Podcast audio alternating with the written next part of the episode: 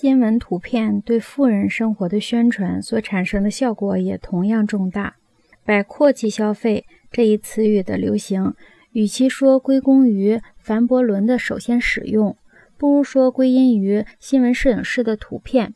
他们开始进入富豪的游乐场去猎取图片，富人在俱乐部里骑在马上要酒吧送饮料的照片，很快引起公众的厌恶。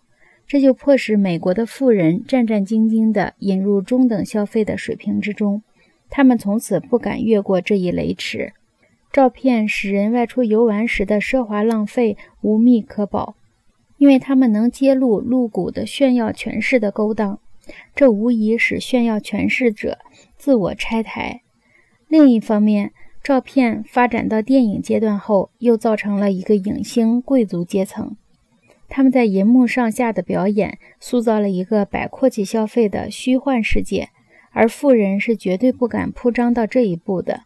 电影给世间的一切灰姑娘们提供了一篮子富豪消费的美景，它借此表现了照片的魔力。